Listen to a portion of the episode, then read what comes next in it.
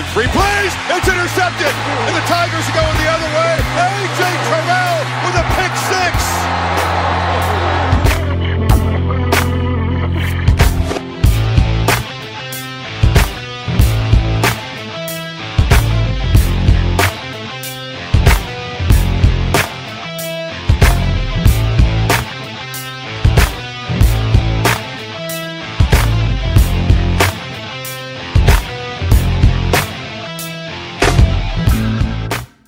Salut à tous et bienvenue pour euh, cette nouvelle émission consacrée à l'actualité du college football en partenariat avec le site euh, The Blue Pennant avec la suite et la fin des previews à l'orée de cette saison euh, 2019, les dernières conférences du Power 5 avec euh, notamment Alabama, Georgia au coude à coude euh, dans, euh, dans la principale conférence euh, de 1A. On s'intéressera également à la Big Ten. Euh, Jim Marbeau a-t-il enfin sa fenêtre de tir pour atteindre euh, les playoffs et puis également le groupe of 5 avec notamment un chapitre consacré à Notre-Dame. Est-ce que le Fighting Irish peut recroire aux playoffs? Est-ce que euh, le français Jordan Avicet a moyen de se faire sa place à Buffalo? Qui sera un candidat crédible pour un bowl du Nouvel An au niveau de ce groupe of 5 Toutes ces questions-là et bien entendu les pronostics qui vont avec, avec euh, notamment les playoffs, les bowls majeurs, les Sman Trophy, etc., etc., etc. Euh, pour en parler donc moi-même Yellow et le rédacteur et fondateur du site de Blue Pennant, Morgan Lagré. Salut Morgan. Salut Yellow, bonjour à tous pour cette euh, deuxième émission preview. Moi je suis prêt. Ouais, on n'est plus qu'à quelques heures de ce formidable Miami euh, Florida. Ça tombe bien, on va dès à présent parler des Gators et plus largement euh, de la conférence SEC, la principale conférence de 1A comme l'appellent certains. C'est parti tout de suite donc pour la Southeastern Conference.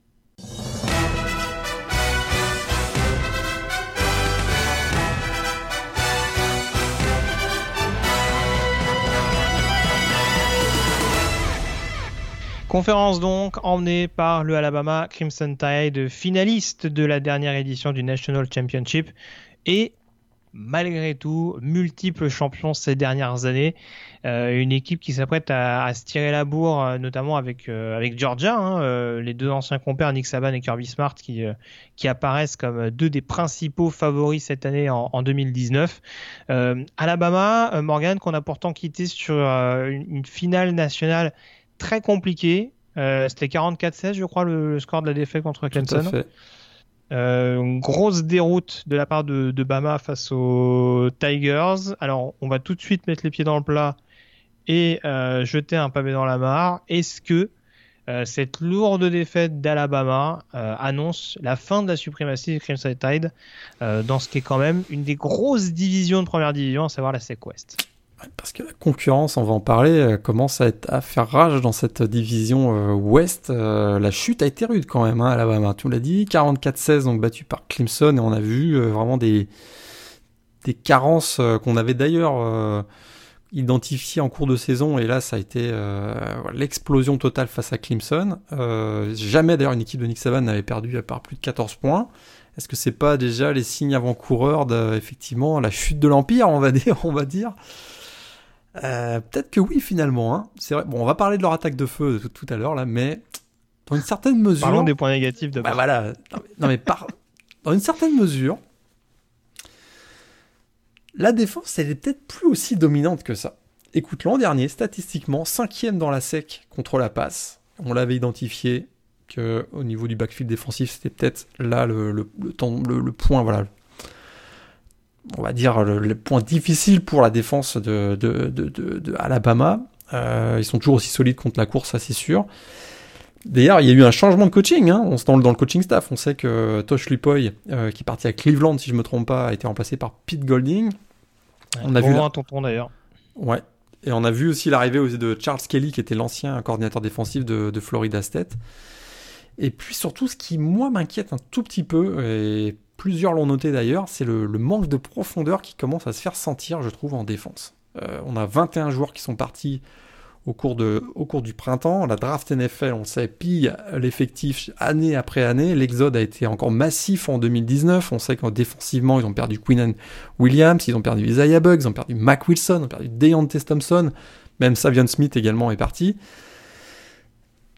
c'est sûr qu'ils ont, euh, ont des recrues 4 et 5 étoiles à peu près partout, ils ont doublé les postes à peu près partout, mais c'est très très jeune et on voit que dès qu'il commence à y avoir quelques petites blessures, et ça a été le cas cette année notamment avec la blessure au poste de linebacker de Joshua euh, Macmillan, eh bien on se retrouve euh, un peu juste. Hein. On voit que Dylan Moses, notamment le phénoménal linebacker, est à peu près tout seul sur le second rideau. Sur les extérieurs, on a le retour de Anthony Jennings et Terrell Lewis, mais euh, ils doivent eux aussi se tenir loin de l'infirmerie parce qu'ils ont tendance à y, traîner un peu trop souvent. Je me dis que voilà, euh, ça commence à peut-être être un peu, euh, ça commence à tirer dur du côté d'Alabama en raison particulièrement de, la pression de la NFL sur cet effectif, même si on le sait, et c'est sûrement ce que tu vas me dire, les recrutements successifs ont été assez, assez hallucinants. Bah, en défense, c'est sûr que non, je te rejoins. Il y a quand même un petit peu de profondeur. Enfin, euh, en défense, il y a peut-être un, petit peu moins de profondeur, pardon, euh, par rapport à ces dernières années, mais c'est sûr que les classes de recrutement, elles sont, elles sont assez notables, mais c'est peut-être vraiment sur la ligne offensive, euh, je trouve, au sein de l'attaque en elle-même. Euh, où là, bon, tu parlais de blessés, il me semble qu'ils ont perdu Trey Sanders, notamment leur trou freshman pour, pour toute la saison. donc ça corrobore aussi un petit peu ce que tu dis, que ce soit en attaque ou en défense. Mais euh, bon, il y a, y a quand même malgré tout ce, cette attaque qui semble pouvoir tourner à plein régime, malgré le point d'interrogation sur la santé à longue durée de toi, Tagovailoa. Ouais, effectivement. tu veux pas nous en dire plus. Tu, ah bah, est-ce que, est-ce que, alors, si on, si on, si on y va directement, parce que forcément, alors, on, choisira notre Espan Trophy à la fin de à la fin de l'émission. Est-ce que, est que Tagovailoa euh, te rassure totalement à l'oreille cette saison euh, Est-ce que tu gardes plus à l'esprit euh, justement les stats canon, le fait qu'il n'ait même pas eu besoin de disputer un quatrième quart pendant une bonne partie de la saison régulière l'année passée, tellement il assurait au Crimson Tide une victoire d'emblée, ou justement le Tagovailoa de la fin de la saison passée qui prenait des coups largement évitables et qui sortait assez souvent pour blessure. on le sait maintenant, il a joué la moitié de la saison blessé. Euh, et ça, ça a joué indiscutablement, ça a joué sur ses performances, notamment au mois de décembre, où on a vu qu'il y avait une petite baisse de régime. Euh, même contre Oklahoma, on l'a vu, il prenait un peu plus de risques. On voit, il était moins, un peu moins mobile, à mon avis. Ça a joué sur sa confiance. Il semblerait que là, il ait beaucoup travaillé physiquement au cours du printemps. Il arrive, à mon avis, avec un niveau de confiance plus élevé, plus grande maturité aussi. C'est un joueur qui était très jeune, hein, qui a démarré euh, freshman tout de suite. Donc, voilà, un joueur qui devient plus mature euh, et il a toujours autour de lui des armes qui sont quand même assez euh, incroyables et ça ça, ça le met quand même dans une situation plutôt favorable pour continuer de grandir et de progresser. Hein, autour de lui, il y a, que ce soit au niveau du backfield offensif, on a toujours Najee Harris euh, qui va prendre la succession de Damian Harris et de Josh Jacobs. Et puis voilà, probablement le meilleur groupe de receveurs du pays. Hein, on les connaît, les quatre, quatre grands, Jerry Jody, Henry Ruggs, Jalen Waddle et Devonta Smith il est quand même dans une très bonne situation pour réussir une saison aussi bien, à mon avis, que l'année dernière. Il finit quand même l'an dernier avec, il a frôlé les 70% de réussite euh, à la passe, 43 TD, 6 interceptions seulement. Euh, c'est ça. C'est sûr que je, tout à l'heure je mettais un peu, je mettais l'accent sur le bémol, on va dire, au niveau défensif, mais offensivement, Alabama reste euh, voilà, la référence absolue actuellement dans la, dans la division, même dans la conférence SEC, un hein, numéro 1 de la SEC l'an dernier avec euh, près de 46 points par match. Meilleure attaque d'ailleurs de l'histoire d'Alabama l'an dernier. Et puis euh, ils ont, euh, à part, c'est vrai, au niveau des, des running backs, ils ont perdu l'expérience de Damian Harris et Josh Jacobs. Il y a voilà, tous les éléments sont de retour, même au niveau de la ligne offensive. c'est une ligne offensive qui va prendre encore en expérience, elle qui s'était fait bouger par la, ligne défensive de Clemson en finale. Là, ils vont se remettre en place, puis Nick Saban, ça reste quand même un voilà, coach de légende, donc ça devrait, ça devrait quand même rester. Euh, Alabama va rester en course dans la SEC euh, Ouest absolument cette année. Euh, on est d'accord. Après, c'est vrai que, alors, c'est pas pour pinailler quand on voit le niveau du jeu aérien, mais c'est vrai qu'une des clés à trouver pour le nouveau coordinateur offensif, Steve Starkissian, qui revient d'ailleurs du côté de Tuscaloosa, après une brillante expérience du côté d'Atlanta en NFL, la clé, ce sera quand même de, de donner de, réussir à trouver malgré tout un rythme qui convienne à toutes les escouades. Parce que c'est vrai que on avait souvent l'impression ces dernières années que où on avait un jeu au sol hyper performant mais avec une attaque aérienne qui est bon. Alors c'était pas forcément ce qu'on demandait au quarterback de l'époque mais avec un jeu aérien qui était euh, un petit peu sur courant alternatif. Et c'est vrai que l'année dernière malgré les, les, les, chiffres vraiment canons qu'affichait le, le jeu aérien on a vraiment souffert, notamment dans des matchs couperés, à impliquer euh, efficacement, alors que pourtant il y, avait, une densité de talent assez impressionnante avec en effet Jacobs, Harris, euh, enfin les deux Harris en l'occurrence, et Brian Robinson. On avait du mal à impliquer euh, tous les running backs à 100% et à les mettre vraiment dans un rythme. Et je pense que ça va être la principale clé offensivement, puisque j'ai quand même peu de doutes si Tagovailoa est à 100% sur toute la saison, j'ai quand même peu de doutes sur le fait que l'attaque aérienne reste performante tout au long de la saison. Donc euh, ça va être quand même une, donnée à, suivre de très près. Mais il y a de la concurrence hein, dans cette division Ouest. On peut en parler peut-être rapidement. Mais... Bah vas-y, bien sûr. Bah, on a peut-être trois ou quatre programmes qui peuvent, euh, trois programmes je dirais principalement, qui peuvent vraiment venir chatouiller Alabama et des programmes qui, euh, deux particulièrement qui sont en net progrès euh, sur, la, sur la saison dernière notamment, c'est LSU et Texas A&M. Euh, LSU qui va aussi connaître une, petite révolution offensive avec le passage à la, la run pass option finalement, un jeu rien plus ouvert où on va voir Joe Burrow à mon avis prendre beaucoup plus de risques offensivement dans les airs. On sait qu'il y a le, le, le, coach des receveurs des Saints de Nouvelle-Orléans qui arrive pour diriger les receveurs donc à, LSU. On aura Justin Jefferson bien sûr au, poste de, receveur, Steven Sullivan aussi. Euh, sûr que la ligne offensive devra faire un peu mieux que l'an dernier. Ils avaient concédé 36 euh, sacs, on se souvient, la saison dernière, mais LSU, euh, surtout, c'est sa défense. Hein. Et là, je pense qu'il va y avoir un clash entre LSU et Alabama, c'est au mois de, de, novembre, si je ne me trompe pas, début novembre les deux défenses là ça va être euh, intéressant. Euh, vraiment la, ligne défensive des Tigers c'est assez incroyable avec notamment Rachard Lawrence euh, au poste de defensive end.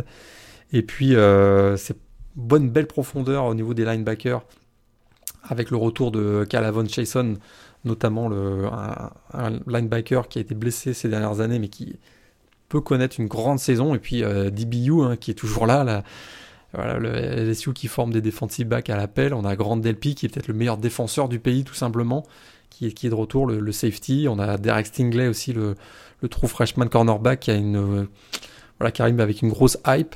LSU, euh, je trouve que si l'attaque réussit à fonctionner, effectivement, si la transition, mais on dit ça chaque année hein, pour LSU depuis, euh, depuis 15 ans presque, mais si ça passe, LSU peut être vraiment, vraiment un vrai candidat dans la SEC Et puis, c'est pas quelque chose à à prendre à la légère, mais on adore Edward Joran, hein, c'est un super mec, hein, mais euh, c'est sûr que niveau coaching en un contre un contre Nick Saban, je suis pas sûr que stratégiquement euh, il lui tienne la comparaison. Donc euh, l'année dernière, il y a quand même eu 29-0 l'année dernière à Bâton Rouge, quoi. Tout à fait, ça c'est certain, c'est certain. Il va falloir qu'offensivement ça tourne plus, mais euh, du côté des LSU, on a vu quand même au fur et à mesure que la saison avançait l'an dernier, ils ont fait quand même une belle performance face à UCF au Fiesta Bowl.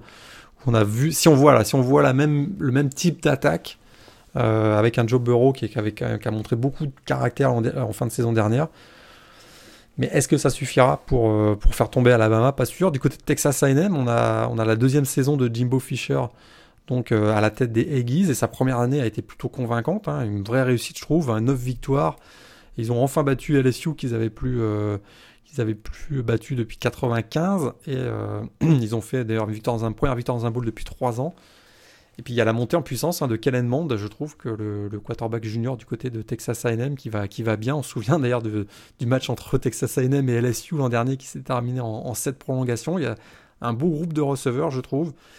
Et puis Michael Cole, le coordinateur défensif, euh, qui était venu de Notre-Dame, a fait un, gros travail l'an dernier, notamment sur la ligne défensive où Texas A&M était une des meilleures défenses contre la course l'an passé, troisième d'ailleurs du pays. Et puis on va retrouver un Justin Madubuike qui, est un, joueur très polyvalent, il joue au poste de défensif tackle, mais qui peut aussi glisser sur les extérieurs c'est peut-être finalement que le, backfield défensif qui va être un peu le point d'interrogation du côté de Texas A&M. C'est vrai que l'absence, le, depuis le départ de Armani Watts, on a l'impression qu'il n'y a plus de leadership au niveau du, secondary. Et c'est peut-être là que, ça peut être le, point faible du côté de Texas A&M, qui quand même peut compter sur le, meilleur punter du pays, hein, avec Braden Mann qui a remporté le trophée Regaille l'an dernier. Et on sait que les punters dans la SEC, parfois, ça peut, faire, ça peut faire basculer les matchs. Alors, on a fait un focus sur la SEC avec les différents candidats, même dans la SEC hein, ça peut se rééquilibrer un petit peu. Euh, Georgia était euh, l'épouvantail ces dernières années, avec notamment les, deux titres de, de, division successives, tout à fait, avec même le titre de conférence, il y a deux ans de ça, oui, je, pèse mes mots, mais c'est bien ça. Euh, cette année dans la Est, ça s'annonce également un poil plus resserré, avec peut-être notamment Florida qui peut chercher des pots aux Bulldogs. Ouais, le concurrent, euh, a priori, numéro un des Bulldogs, hein, c'est vrai que les Gators restent sur une victoire euh, retentissante face à Michigan lors du, lors du Pitch Bowl. Et c'est vrai qu'on reste sur cette, euh, sur cette impression que peut-être les Gators, c'est l'équipe qui, qui peut venir embêter Georgia, deuxième année de Dan Mullen, donc à la tête de, de, Florida. 10 victoires l'an dernier. Il y a une certaine stabilité au niveau du coaching staff, notamment avec Todd Grantham en coordinateur défensif qui avait été quand même convoité pas mal par la NFL lors de l'intersaison. Puis euh, voilà, offensivement, c'est là où la, transition commence à se faire euh, de manière positive, c'est que euh, Felipe Franck, le, quarterback un peu charismatique de l'attaque de, Florida, commence à trouver son rythme et il a, a des, pas mal de playmakers autour de lui, Lamika Pirine et Damon Pierce au niveau des running backs des receveurs aussi qui peuvent, euh, ils sont nombreux en plus, hein. Van Jefferson, Trevon Grimes, Josh Hammond. La ligne offensive, par contre, je suis un peu plus inquiet. Euh, c'est là où ça risque euh, d'être très inexpérimenté. Mais par contre, au niveau défensif, hein, notamment dans cette défense 3-4 et au niveau du front 7, c'est très très très dominant. Avec Jabari Zuniga notamment, le, pass rusher. On a également sur le deuxième rideau un David Rees. Et puis Jonathan Greenard qui arrive de, de Louisville. Tout à fait. Donc, euh, en tout cas, ça va être assez passionnant dans cette, dans cette sec Est et ça va nous amener à voir qui. Sur, qui notre prono euh, portera tout à l'heure. Mais euh, ouais. Juste un petit mot quand même sur, en plus en détail sur Georgia. C'est vrai que ça reste la place forte hein, de la division. C'est vrai qu'ils vont avoir la concurrence de Florida, peut-être de Missouri aussi. Missouri qui va qui voit donc l'arrivée de Kelly Bryant, l'ancien quarterback de, de Clemson, mais Georgia reste la place forte hein, de la division. Euh, les points forts, on les connaît, hein, une ligne offensive exceptionnelle, peut-être la meilleure du pays cette année, avec notamment Andrew Thomas, qui est déjà considéré comme un top 5 euh, pour la draft 2020. Euh, un jeu au sol, c'est sûr qu'on on avait la. Todd Gurley, hein, Nick Chubb, on... Sonny Mitchell ont montré la voie d'André Swift, qui a réussi plus de milliards l'an dernier. On a également James Cook, qui arrive, euh, et même Zamir White, qui, avait été un grand, grande recrue en 2018, qui arrive également au niveau des, des, running backs. Puis Jack Fromm, hein, j'en avais parlé dans le dernier podcast Mailbag, mais moi je, trouve que c'est un quarterback qui est très très sûr. 30 euh, touchdowns, 6 interceptions l'an dernier, puis il y a une belle profondeur de voûte d'effectifs, notamment sur la ligne défensive. C'est très complet au niveau des linebackers. C'est vrai qu'il y a eu des départs ces dernières années. Euh, mais il y a Monty Rice qui est là, Tech Roder qui sera, qui sera là. Il y a les trous freshman 5 étoiles, le les trous freshman 5 étoiles, Nolan Smith et Nako Bedin qui, à mon avis, vont être intégrés dans la rotation. Puis un calendrier qui n'aurait pas des, voilà, qui pas désavantageux, on va dire, puisque euh, ils n'ont pas Bama et ni LSU en crossover, même si c'est vrai, ils devront jouer quand même Texas A&M et Auburn en fin de saison et Notre-Dame. Mais ça reste quand même, euh, c'est la référence de la division. Le seul point d'interrogation, je dirais peut-être, peut-être deux, c'est qu'il y, a eu pas mal de remue-ménage au niveau du coaching staff à l'intersaison. Mmh. Jim Chaney est passé de, à, Tennessee.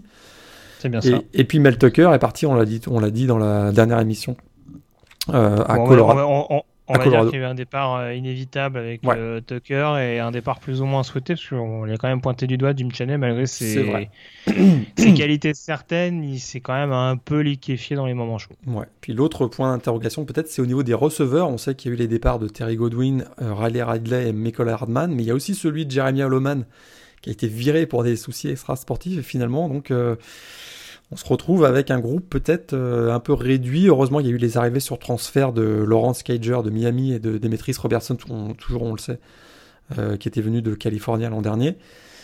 Il va falloir que les trous freshman, notamment euh, George Pickens, hein, bon, qui a une belle hype autour de lui, soit, très solide et c'est peut-être le seul point faible, on va de l'équipe de Georgia en 2019. Peut-être un petit complexe d'infériorité sur Alabama aussi. On en, ah bah, parlera peut-être. Ça, va commencer à se sentir un petit peu. En tout cas, les deux dernières confrontations n'ont pas vraiment donné un sentiment de confiance aux Bulldogs. Euh, alors une donnée qui, qui, est quand même à mettre en évidence du côté de cette SEC, c'est que euh, on a souvent présenté la conférence comme euh, une place forte de la défense ce qui n'est pas forcément en lien avec ce qu'on dit depuis quelques minutes et pour cause, puisqu'il y a quand même beaucoup d'esprits offensifs, de plus en plus d'esprits offensifs qui prennent la main dans cette, euh, euh, conférence ACC. Euh, Dan Mullen, Jimbo Fisher, Joe Morehead, Chad Morris, Gus, Gus qui était déjà là au niveau des, des head coach principaux, la mentalité offensive. on a parlé également de Jim Chaney à Tennessee, de Steve Sarkisian à, à Alabama. Euh, est-ce qu'on va pas avoir un des jeux les plus sexy offensivement euh, à voir dans cette conférence, que ce sera pas la principale conférence à suivre euh, Est-ce que ça va pas prendre le pas sur des Big 12 ou des Pac 12 qui étaient devenus un petit peu des, comment dire, des forces assurées d'un point de vue attaque? Ah, il y a une tendance qui se met en place. Hein. C'est vrai que statistiquement, on l'a vu l'an dernier, notamment en termes de yards total offensif, euh, on a eu 5 équipes de la SEC qui étaient dans le top 20 national. Donc on avait Alabama et Ole Miss dans le top, dans le top 10, même Missouri, Texas A&M et Georgia. Et puis la grande révolution, c'est euh, les styles de jeu qui ont complètement évolué. Hein, c'est sûr qu'il y a une plus grande prise de risque au niveau de la SEC. Il y a un jeu, euh, moins de jeu au sol conservateur comme on le voyait au milieu des années, voilà, pendant les années 2000 et au, même au début des années 2010.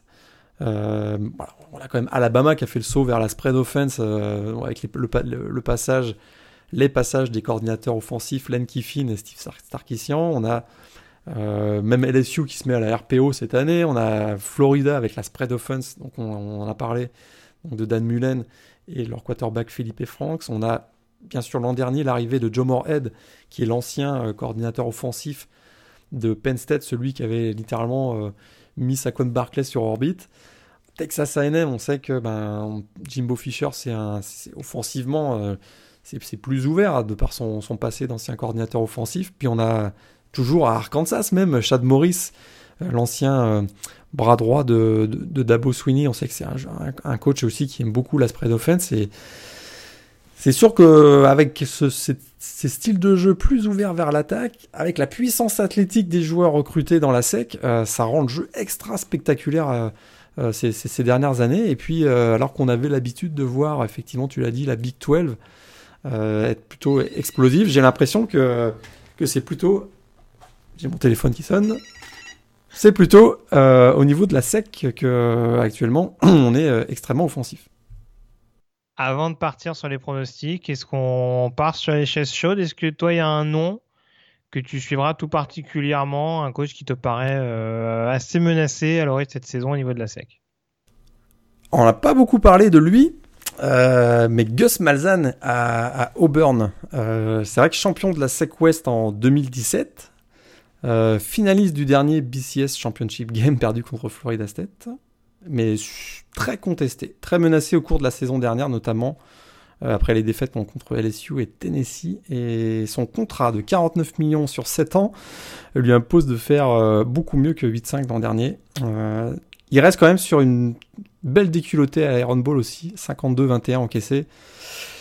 Gus Malzahn, il est temps que ça se réveille. Hein. surtout que là, il devra, il devra faire sans Gerald Stidham qui est parti vers la NFL. C'est pas évident pour lui. C'est sûr, il y a une grosse concurrence en plus qui s'amorce au poste de quarterback, à savoir qui de, qui de Joey Gatewood, Bonix aura le, aura l'avantage sur le, sur le long terme.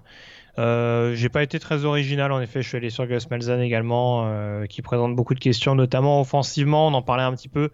C'est censé être son, euh, être son dada, on va dire, pour parler, pour parler ainsi. Et bon, on a vu un peu trop d'irrégularité offensive du côté d'Auburn ces dernières années. C'est très abouti d'un point de vue jeu au sol, mais au niveau du jeu à la passe et même de la ligne offensive, c'est quand même pas mal sur courant alternatif. Donc euh, là, cette saison, avec, un, avec une O-line vraiment au complet, euh, deux quarterbacks hyper prometteurs, deux quarterbacks freshman hyper prometteurs et un running back qui ne changera pas, a priori, avec Jarvis Winslow, il y a quand même moyen euh, de faire beaucoup mieux que ce qui a été proposé l'année passée. Donc faire une saison tout aussi inconstante scellerait à mon avis le sort du head coach des Tigers. Les pronostics, Morgan, qui vois-tu en finale de la 6 Je crois Alabama va être dur à bouger quand même. Dans la division Ouest, je remets Alabama en finale face à Georgia. Commence à avoir l'habitude. C'est compliqué de mettre autre chose. Hein. J'avoue, euh, j'ai été aussi avec euh, Bama Georgia. Euh, ne, serait-ce que parce que ça nous a donné peut-être le plus beau match de la saison passée, à mes yeux en tout cas. j'ai envie de revoir un truc pareil. Ouais, moi aussi. Et ton vainqueur? Alors, la finale, ça va, c'est pas trop dur. C'est le vainqueur où déjà ça va commencer à se gâter? Moi, je crois que Georgia va battre Alabama cette année. Hmm. C'est la défense, je te dis, la défense Alabama, avec les, le calendrier aussi exigeant de la SEC, euh, il va y avoir des dégâts en défense notamment au niveau des linebackers, peut-être même sur la ligne défensive. À un moment donné, ça va finir par, être, euh, par se payer cash. puis je vois bien d'André Swift euh, faire mal dans un match comme ça, par exemple. Donc je vois Georgia battre Alabama. L'élève qui va battre le maître. Kirby Smart qui fait tomber Nick Saban. Et Nick Saban qui a jamais perdu contre ses assistants. Hein. La série est toujours en cours. Hein. Tout à fait, t'as raison, ce serait donc une grande première. complexe d'infériorité quand même. Complexe d'infériorité et, euh, et ce groupe de Georgia, alors pour le coup j'ai fait la fiche preview sur le site, il y a vraiment, mais il y, a des joueurs de talent mais vraiment partout. Ce qui m'embête un peu c'est la jeunesse du groupe. Et je pense que toujours pareil sur des moments comme ça ou sur des matchs d'un tel niveau quand il faut tenir le coup, on dira euh, dans les moments un peu clutch. Je sais pas. J'ai toujours peur qu'Alabama euh, se réveille sur la fin et dise bon bah au fait les gars les meilleurs c'est encore nous. Donc euh, j'irai quand même avec Alabama de mon côté. Mais je serais pas étonné que les deux équipes se présentent avec une fiche de zéro défaite. Même si Georgia en effet a un calendrier qui est pas simple avec notamment le déplacement à Auburn, le match sur terrain neutre face à Florida ça peut nous donner quelque chose d'assez sensationnel. On n'est pas à l'abri d'une finale sec entre le numéro 1 et le numéro 2. Tout à fait. Euh, donc on a fait le point, en tout cas on a fait le tour sur ce qu'on pouvait dire concernant la conférence SEC. On va dès à présent terminer les conférences du Power 5 en évoquant la conférence Big Ten.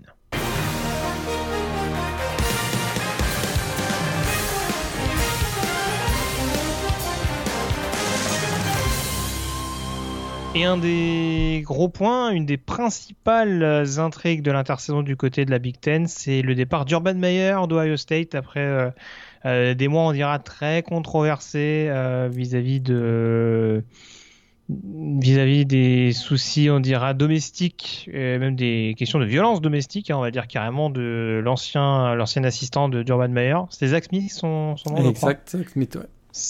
Ouais, c'est ça. Donc, euh, du coup, on a, on a, changé de coach hein, du côté de Ohio State pendant l'intersaison, même si on a prétexté que ça n'avait rien à voir avec les soucis qu'il y avait avec le, on va dire le, le flou médiatique dans lequel se trouvait un petit peu Mayer.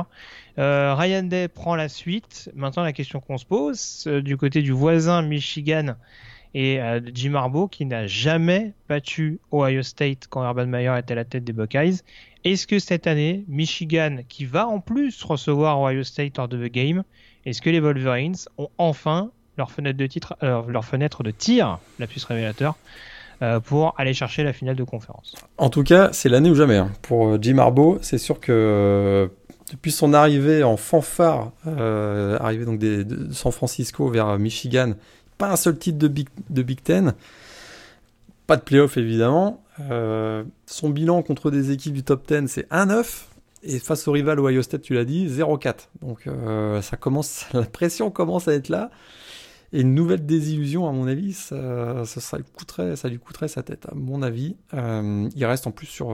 ils ont mal fini 2018 en plus. Hein. Ils arrivent avec deux défaites face à Ohio State, 62-39 et face à Florida, 41-15 pour conclure l'année dernière. Du coup, il a fallu qu'il se rende à l'évidence, hein, dit Marbeau. Euh, son attaque, ça fonctionnait pas l'an dernier. Et donc là, il a été obligé de, prendre un peu du recul et de, nommer un Josh Gattis qui arrive de l'ancien coach des receveurs d'Alabama, qui va installer une attaque no huddle un peu plus ouverte, euh, révolutionnaire, chose qu'on n'a pas vu depuis à Michigan. voilà, on n'a jamais vu à Michigan en tout cas. Donc on devrait plus avoir la frilosité de Jim Harbaugh dans les moments euh, cruciaux a priori. Il y a quelques armes intéressantes quand même. C'est sûr que Shea Patterson, donc euh, l'ancien prospect 5 étoiles, c'est, il est senior, il arrive à maturité. Ce sera sûrement la pierre angulaire de l'attaque, donc de l'attaque New Look des Wolverines. Et puis il y a quand même pas mal de petits playmakers sympas. Le seul problème que je vois en cette équipe, euh, ils sont peut-être même deux, euh, incertitude au poste de running back. Hein, les départs de, de et, euh, et Chris Evans. Pas vraiment de, de candidat, je vois, incontesté. peut-être qu'on verra même le, trou freshman Zach Charbonnet. Et puis au niveau du pass rush, hein, c'est ça va être aussi, je trouve que c'est une équipe qui, qui, a le départ de Ches Vinovich, de Rashan Gary, voilà, c'est sûr qu'il euh, y a aussi le départ de, Craig Madison, Madison d'ailleurs, qui est parti à Ohio State. Pour Michigan, euh, il va falloir reconstruire, il va falloir avoir un jeu quand même au sol, euh, même si on sait que ça va être une attaque no spread, un jeu au sol affirmé. Et puis au niveau du pass rush, il va falloir se bouger assez vite pour pas pas tomber parce que leur calendrier est quand même pas évident. C'est vrai qu'ils jouent à domicile contre Notre-Dame, Iowa, Michigan State et Ohio State. Mais ils ont deux déplacements qui vont pas être évidents à Wisconsin et, à Penn State. Mais c'est sûr que Jim Harbaugh, sans, sans Urban Meyer à Ohio State, c'est très clairement pour lui une fenêtre qui ne doit pas se refermer parce que sinon c'est la porte à mon avis. Ouais, alors c'est sûr qu'on va dire qu'il n'a pas toujours eu des circonstances euh, en sa faveur. C'est sûr qu'il y a notamment eu un gros renouvellement défensif euh, il y a deux saisons de ça et que. Mais à l'inverse, si on regarde bien, c'est sûr qu'Ohio State a quand même montré certaines failles l'année passée et que, à mon sens, l'écart ne devait pas être. Euh, alors, je sais plus si tu as donné le score, mais c'était quoi? C'était 40 points d'écart le, le, match, euh, le The Game de la saison passée? Non, un, peu moins quand même, c'était 62-39. Ah oui, quand même. tu prends quand même 62 pions contre Ohio ah ouais, Non, mais, ils ont pris 62 points contre Ohio State et 41 contre Florida. Ouais. Donc euh, c'est sûr que c'est pas c'est pas possible qu'il y ait autant d'écart. Euh, c'est déjà bien qu'il y ait remise en question. Euh, en effet, le fait que le match soit du côté d'Ann Arbor, c'est une très très bonne chose. Ouais. Maintenant, il va y avoir des matchs assez compliqués. ouais, c'est sûr que Wisconsin et Penn State à l'extérieur, c'est pas ce qu'il y aura de plus simple. pour espérer garder des plumes jusqu'au bout et pouvoir prétendre jusqu'à la dernière semaine à la finale de Big Ten. Mais bon, Michigan a quand même une petite chance. Euh, je les avais mis euh, dans mon dernier carré playoff l'année passée, donc euh, là ils ont quand même pas mal de forces qui restent. Hein. L'effectif n'a pas été bouleversé non plus malgré le départ notamment de, de Devin Bush en, défense ou de Karen Higdon en attaque, qui était toujours assez important. Mais donc oui, je te rejoins. Il y a quand même une c'est en effet l'année ou jamais et c'est une il y a quand même un, des éléments qui peuvent pousser à l'optimisme du côté des Wolverines. Euh, l'autre question dans la Big Ten, si je m'avance, parce que là on a fait un point particulièrement sur Michigan et Ohio State, deux équipes qui peuvent éventuellement prétendre aux playoffs, des playoffs que la Big Ten ne connaît plus hein, depuis, euh, depuis désormais 2015. Euh, la dernière participation, c'était Ohio State, je crois, dans le bouillon qu'ils avaient pris contre Clemson en demi-finale. 31-0. Voilà, donc c'est pas forcément ce qui joue en faveur de, de la conférence qui avait pourtant bien surfé, hein, avec notamment le, premier titre. Hein, Tout à fait le premier championnat national remporté par Ohio State contre Oregon. Euh, de ton point de vue, est-ce que ça peut changer cette année? Et si oui, qui sont les candidats les plus à même de pouvoir s'inviter dans le dernier carré? Bon, c'est sûr qu'Ohio State, on va pas en reparler, mais ça, voilà, 14 titulaires de retour, c'est une équipe avec à nommer donc euh, Justin Fields, en, l'ancien prospect 5 étoiles de Georgia en tant que quarterback titulaire. C'est le, candidat numéro 1 avec Michigan pour les playoffs je garderai un petit œil sur Michigan State. Euh, il y a quand même le retour de, de 8 titulaires, dont euh, quand même des joueurs qui sont très solides en défense, notamment euh, Kenny Wilkes, defensive end. On a Raekwon Williams, defensive tackle monstrueux. Et le meilleur linebacker peut-être du pays, Joe Bacci. la défense va encore une fois être la grande force des, Spartans. et je trouve que ce qui pourrait faire la différence, c'est un retour à 100% au niveau de sa santé de, Brian Lewerke au poste de quarterback. On l'avait vu très bon en 2017, l'année dernière, donc embêté par des blessures. Et je pense qu'on devrait avoir une attaque plus agressive cette année. Et finalement, finalement il suffirait que il y ait l'éclosion d'un ou deux playmakers autour de lui. Euh, on voit Cody White, le, receveur, peut être un de ces candidats-là. Il y a également le, true freshman, hein, Anthony Williams Jr., qui, arrive avec une belle réputation. Il suffirait que ça marche ne serait-ce qu'un tout petit peu mieux offensivement et Michigan pourrait, pourrait créer, Michigan State, pardon, pourrait créer la, belle surprise pour Penn State. Voilà, c'est un changement de génération. Euh, ça me paraît être un petit peu plus euh, difficile pour les, les Lions. Eh ben, ça me. Ah, je, suis impatient d'entendre ta finale de conférence du coup là. Tu m'as. tu m'as teasé le truc comme il fallait là. Mais euh, oui, non, pourquoi pas. Je sais. Bah, la défense, la défense sera énorme de toute façon. Après, ouais, c'est surtout l'attaque euh, qui, euh, qui va poser question. Après, je suis d'accord avec toi. Il y, a des, il y a des bonnes cibles. Il y a un Brian Lewarki qui a quand même été assez sérieux. même si tu connais mon penchant pour Rocky Lombardi. Ne serait-ce que, non, euh, c'est mon idole. Ouais, mais je pense que lui, c'est non, on le reverra plus. Très bien. Bon, écoute, tant pis. Euh, bon, en tout cas, on a beaucoup parlé de l'Ouest, mine de rien, avec euh, forcément. De l'Est, ouais. Oui, j'ai dit ah oui oui bah oui, je suis bête c'est à l'est. Euh, on a beaucoup parlé de l'est euh, donc avec les, les, forces en présence, les équipes qui, qui trustent un peu plus l'attention euh, nationalement euh, au niveau de cette Big Ten. Euh, à l'ouest du coup ça s'annonce pas mal. on a vu qu'après des années où Wisconsin est pas resté au-dessus, ça s'est quand même pas mal rééquilibré avec Northwestern notamment qui a remporté le, le, titre de division en 2018, Iowa qui l'avait remporté quelques mois mhm. auparavant. Euh, cette année, on a également Nebraska et Purdue qui montrent une bonne dynamique. Euh, Est-ce qu'on n'est pas parti sur un déjà sur un, un, équilibrage un peu plus sérieux entre l'est et l'ouest en l'occurrence? Et du coup bah c'est un peu la même question qu'on a posée sur d'autres divisions mais est-ce qu'on n'a pas une concurrence euh, qui s'annonce énorme au niveau de cette division ouest avec potentiellement 5 voire 6 équipes capables de remporter le de s'inviter en finale de conférence? Très clairement, très clairement, ça c'est très très très très très ouvert. Et, parce qu'on a des programmes, tu l'as très bien dit, qui, euh, qui, voilà, qui ont un élan, un momentum euh, intéressant. Et pour diverses raisons d'ailleurs. Mais effectivement, cette division euh, ouest, à mon avis, va être vraiment très passionnante et un niveau de jeu qui va être nettement supérieur à ce qu'on a connu ces dernières années. c'est vrai, on peut passer à travers rapidement les, prétendants, mais Nebraska, on sait que c'est la deuxième année euh, pour donc le, coach Scott Frost qui revient donc en Nebraska après, après son épopée à, UCF et on a l'émergence d'un quarterback euh, double menace comme Adrian Martinez qui est voilà peut-être la, la, nouvelle superstar de la, de la conférence même. Il y a une défense en progression, notamment avec des linebackers comme Mohamed Barry et le cornerback euh, Lamar Jackson.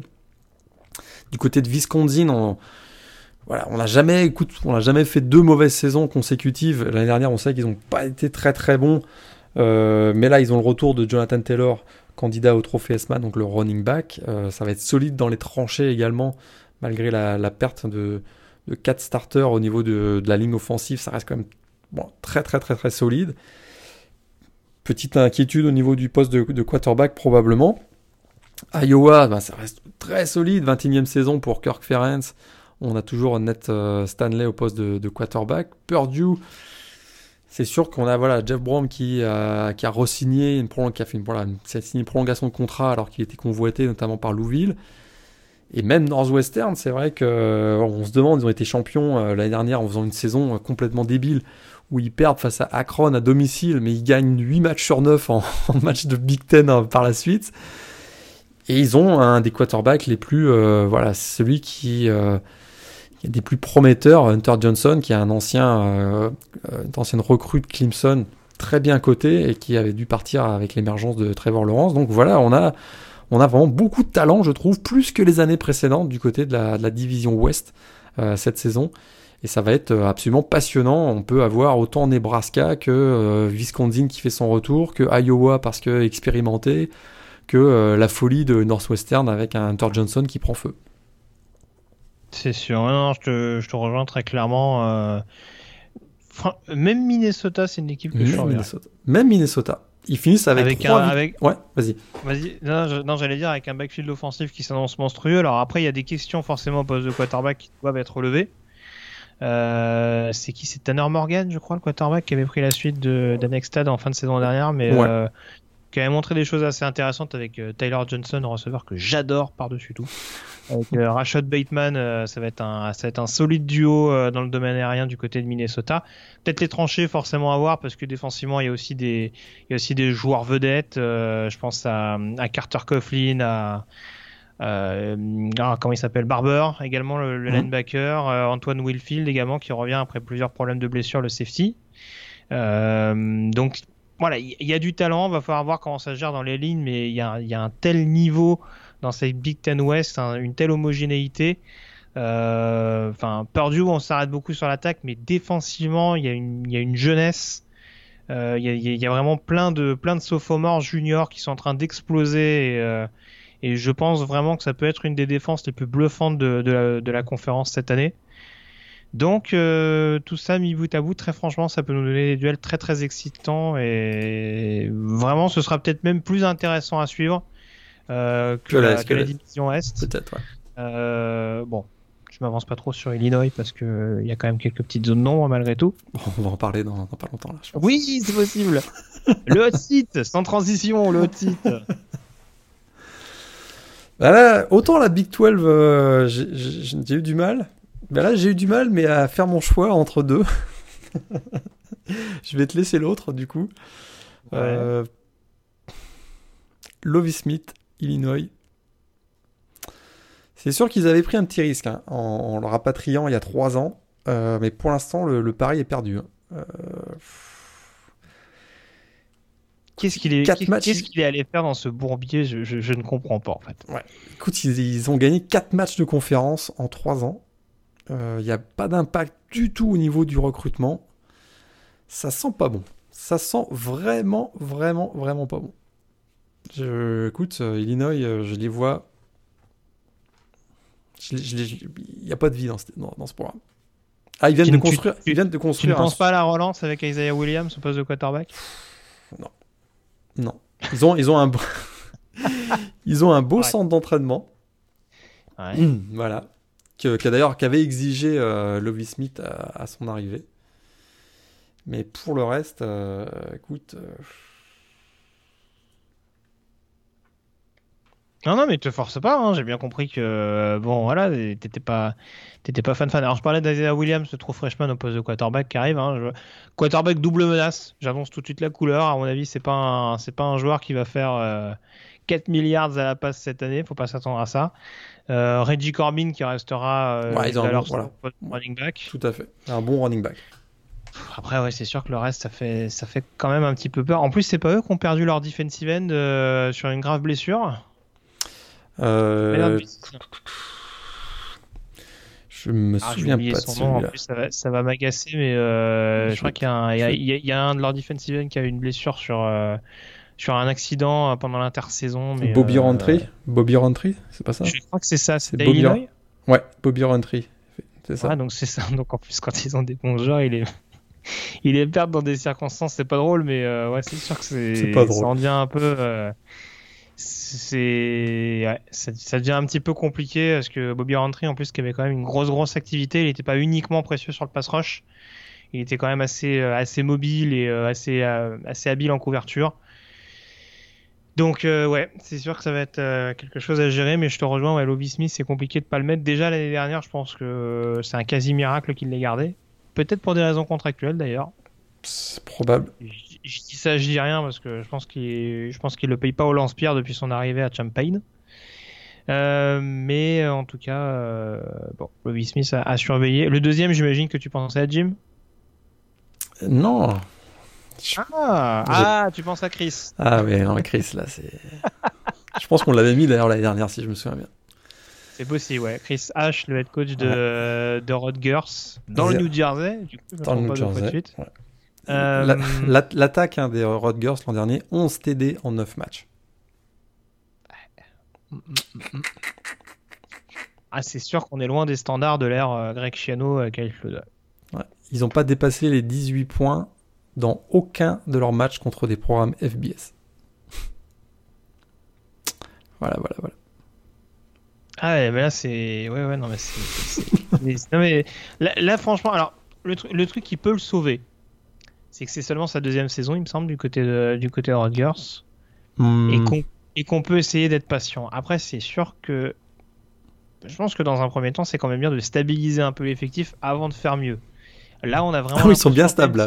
ils sont bien stables. Très clairement, Rodgers, ça n'a jamais été une top conférence, un top programme, pardon, de de, première division et de la Big Ten depuis quelques saisons, c'est pas possible d'être autant à la rue que l'ont été les Scarlet Knights depuis, euh, depuis, sa, prise depuis sa, prise de fonction. Pardon. Donc euh, là, il y a quand même des, des, choses à revoir, et que ce soit en attaque ou enfin, même en défense. Alors après, la défense, elle n'est pas aidée par le niveau de l'attaque. Hein, euh, c'est un peu communicant, mais c'est voilà, dans les deux domaines, on peut pas dire que voilà, ce soit ce soit absolument fabuleux. Donc oui, non, c'est sûr que très clairement là, c'est, je dirais que c'est même pas une question comptable, c'est une question de manière.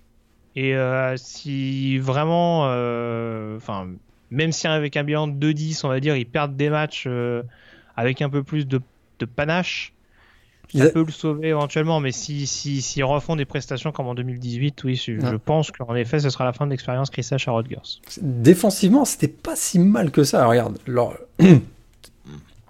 non, mais leur résultat l'an dernier, souviens-toi, ils avaient quand même euh, tenu tête à Michigan, euh, Michigan State, ils avaient perdu 14 à 10. Ils avaient euh, limité Penn State à 20 points, ils avaient perdu 20 à 7. Et contre Northwestern, ils avaient failli gagner, tu te souviens, ils avaient perdu que 18-15 c'est pas si mal que ça défensivement. Mais c'est l'attaque, quoi. C'est juste une blague, quoi. Ouais, mais puis, non, mais, et puis, alors, ok, je, te, je, t'accorde ce point-là, mais ils perdent encore beaucoup de joueurs en défense. Il y a beaucoup ah de bah, qui tout leur meilleur placard de la saison passée, euh, leur meilleur cornerback. Euh, ça fait quand même pas mal d'éléments qui font que, bon, déjà qu'il n'y avait pas beaucoup de choses sur lesquelles te reposais l'année passée. Si en plus euh, tu repars euh, sur un renouvellement de cycle, il, me semble avoir aperçu qu'il y avait au moins la moitié des titulaires qui, revenaient. Enfin, juste plutôt la moitié des titulaires. Ouais. Ah oui, oui, c'est pas. Quand tu commences à avoir à peu près une certaine ossature, ça commence à devenir un peu compliqué. Et vu qu'on n'a pas la sensation que Chris H euh, soit un spécialiste pour développer ses joueurs, voilà, j'ai un peu, j'ai un peu l'impression qu'on est dans le phénomène David Beatty, c'est-à-dire le joueur qui arrive en disant j'ai fait des bons recrutements à Ohio State, prenez-moi, mais derrière quand il faut quand il faut booster tout ça et en tirer le maximum, il n'y a plus personne. Donc c'est un peu, euh, c'est un peu compliqué. Ouais. Puis Arthur Sitkowski au poste de quarterback, euh, pas très rassurant. Hein. Ah, ça c'est sûr que mais c'est là où on se fait un coach défensif hein, parce que les, choix au poste de quarterback ça fait un peu flipper. C'est pas lui qui avait fait genre 5 interceptions sur 7 passes l'an dernier, je pense c'est un match où il avait fait ça. Ah c'est possible. Ah, attends, j'avais même pas vu ses stats. 4 TD, 18 interceptions. Ah c'est ça, c'est ça. Je te dis, je pense qu'il y a un match où il a fait euh, 5 interceptions en 7 passes tentées. Quel homme. Quel homme. Et il n'est que freshman. Ça peut durer encore 3 ans. Ça peut durer. Euh, bon, hein, voilà, voilà ce qu'on pouvait dire en tout cas pour les hot seats. La finale de conférence, du coup, on a cité beaucoup d'équipes. Ouais. Euh, mine de rien, dans cette conférence euh, Big Ten, vers qui vont tes faveurs pour disputer la fameuse finale de conférence du côté d'Indianapolis? Dans l'ouest, je vois bien Wisconsin fallait en choisir un. Euh, Viscondine, Jonathan Taylor, peut-être faire la différence. Euh, au poste de quarterback, on a Mertz là qui peut aussi être un, jeune euh, quarterback euh, double menace qui peut, qui peut être celui qui, voilà, Graham Mertz, hein, qui, qui peut donner un peu la, la qui peut être la l'étincelle à, l'attaque. je vois, je vois bien Viscondine et dans l'est, si c'est pas cette année, ce sera jamais. Michigan. Michigan. Michigan. Ils jouent à domicile contre Notre-Dame. Je pense qu'ils peuvent battre les Fatina riches. Et ouais, ça leur donnerait pas mal d'élan. Donc, euh, Visconti-Michigan pour moi en finale.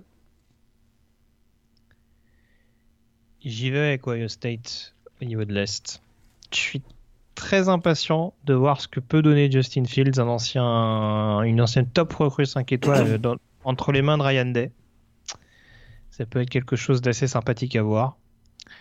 Et tant que j'aurais pas vu cette fameuse attaque révolutionnaire de Michigan, je resterai un peu sur ma faim.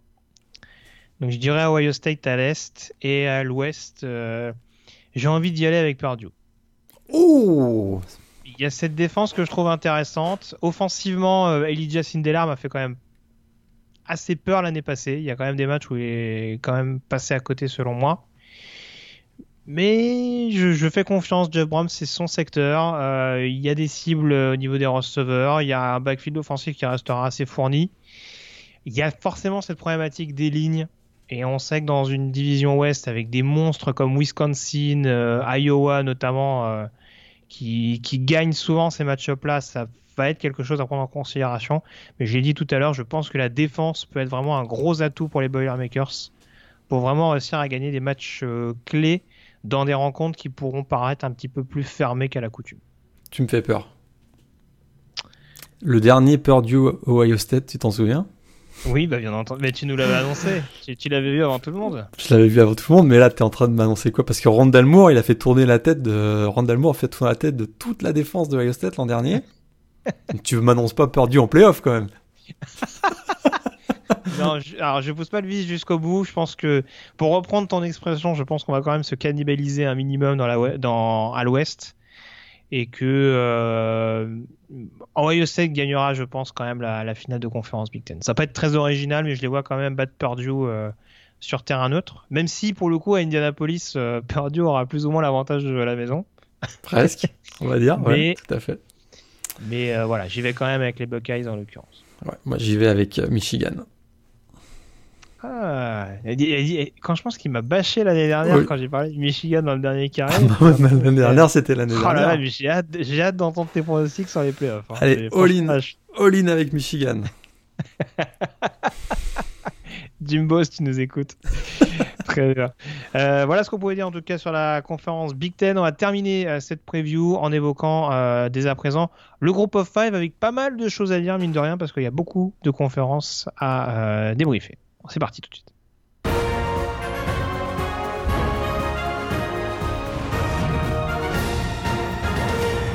Alors on va essayer d'être assez synthétique Morgan comme je le disais parce que euh, il y a quand même cinq conférences plus Notre-Dame à, débriefer en particulier au niveau de ce groupe of five.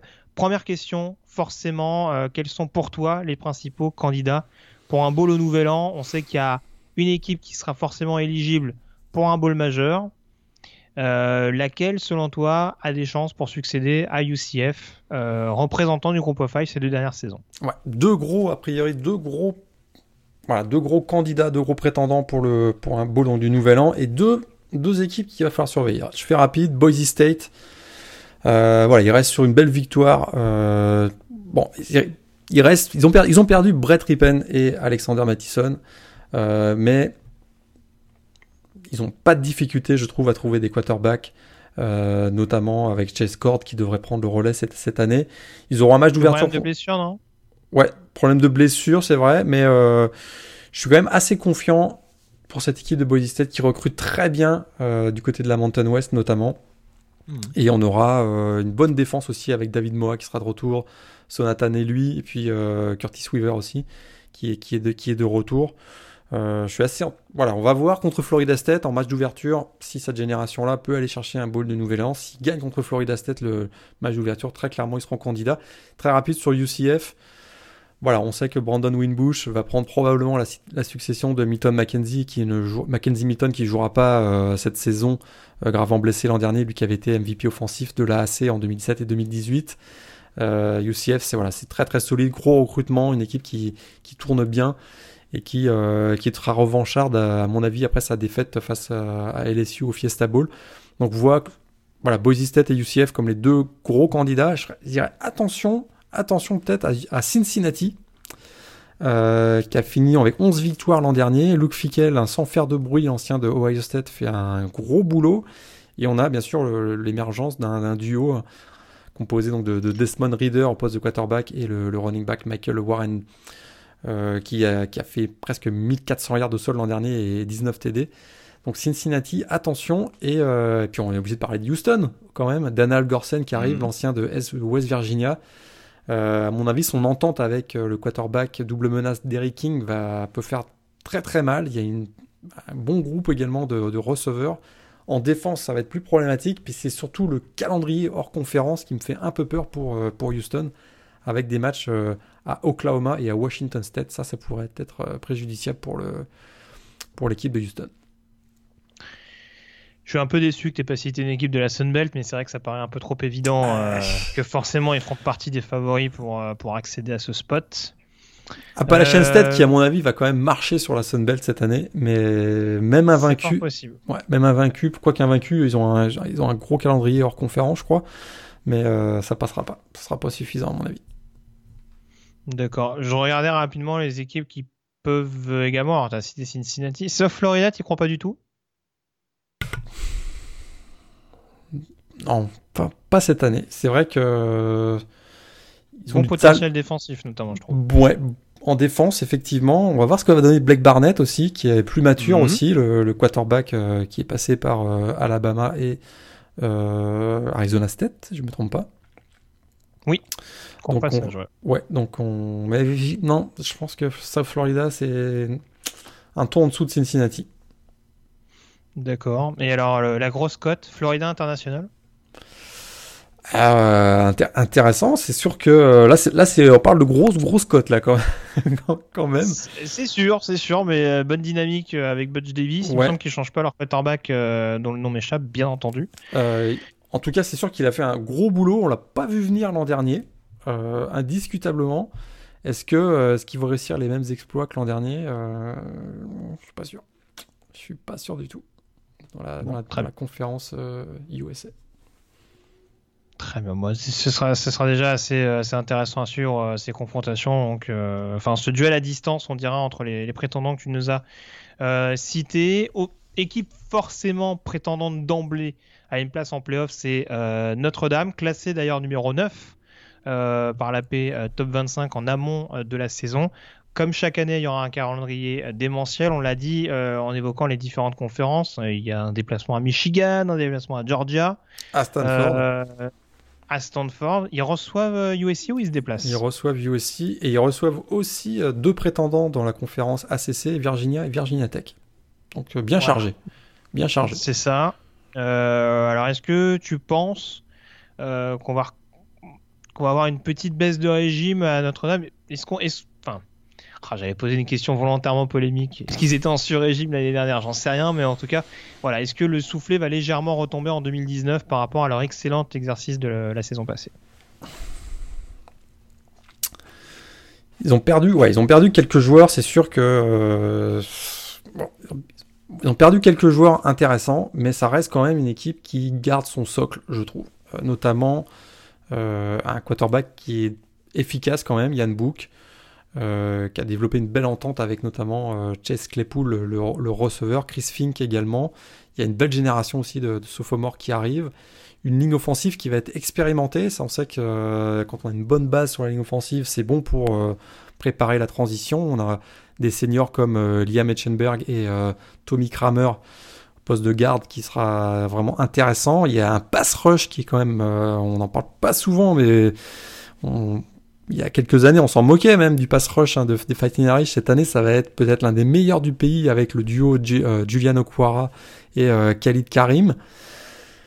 Il y a aussi le Devin Hayes qui est là pour la profondeur. C'est sûr qu'ils ont un, point faible peut-être, c'est euh, peut-être un manque de profondeur sur le second rideau. Hein. C'est vrai qu'ils ont perdu pas mal de joueurs la saison dernière et, nous, une, expérience, aussi sur les équipes spéciales, mais de manière générale, Brian Kelly a quand même construit un programme qui tient la route, hein, 3, bilans d'au moins 10 victoires lors des 4 dernières saisons, euh, le bilan de 22-4 lors des deux dernières saisons, participation en playoff euh, l'an dernier, euh, baisse de régime, bah, probablement, mais, mais ça reste quand même une équipe qui a, de sérieux atouts pour, pour compétitionner pour une place en playoff, mais là on l'a dit, leur calendrier c'est compliqué quand même.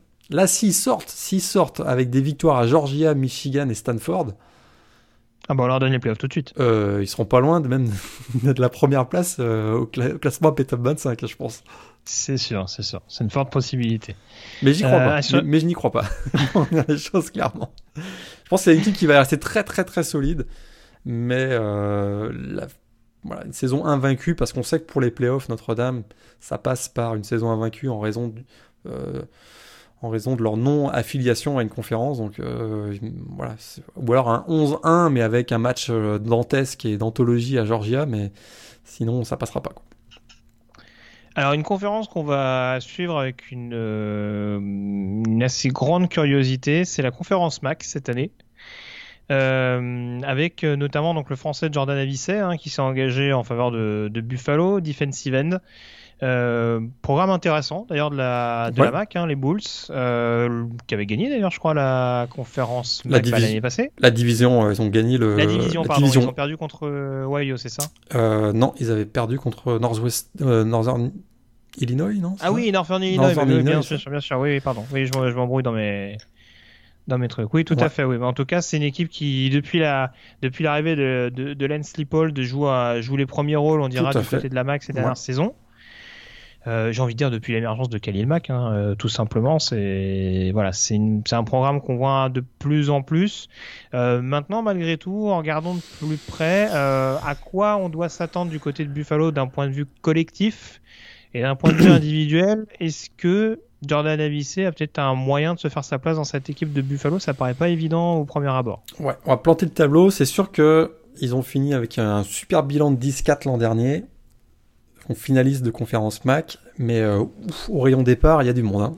Tyree Jackson, qui était le meilleur joueur offensif de la conférence euh, MAC l'an dernier, il s'en va. Ils ont perdu son compère Anthony Johnson au poste de, receveur, et comme si ça ne suffisait pas, ils ont aussi perdu leur, euh, receveur numéro 2, KJ Osborne, qui a filé du côté de Miami. Ils ont aussi perdu leur Titan, qui est parti à Maryland, Tyler Mabry. Et ils ont perdu le successeur de Khalil Mack, euh, le linebacker Khalil Hodge, qui est également parti à un tackle machine. Ça commence à faire beaucoup, je trouve, au niveau des, playmakers. Il y aura beaucoup de, jeunesse, a priori. Un des jeunes, d'ailleurs, qu'on suivra, c'est le Freshman of the Year de la conférence MAC l'an dernier, le running back Jared Patterson, qui avait été vraiment excellent plus de milliards de sols et 14 touchdowns. Ils ont une, ligne offensive aussi euh, assez expérimentée. La défense est aussi assez expérimentée. Ça, c'est peut-être pas bon. On va en venir tout de suite pour euh, Jordan Avicet. Mm. Il y a eu quelques départs, on, l'a dit, donc Khalil Hodge notamment, mais euh, il y a le frère jumeau de Jared Patterson, donc James Patterson, qui est, de retour au poste de, linebacker. Et sur la ligne, il y a Taylor Higgins qui est là également. Euh, sur le plan plus personnel, c'est sûr que c'est un, gros move, on va dire, de Jordan pour, euh, pour directement passer du circuit canadien, si je ne me trompe pas, donc à la, à. Peut-être qu'il y aura une année d'apprentissage, notamment avec un rythme études sport qui est, qui à trouver et aussi une montée en puissance athlétique qui, qui devra peut-être se, réaffirmer. J'aimerais le voir jouer en 2019. Je serais pas surpris qu'il soit redshirté cette année.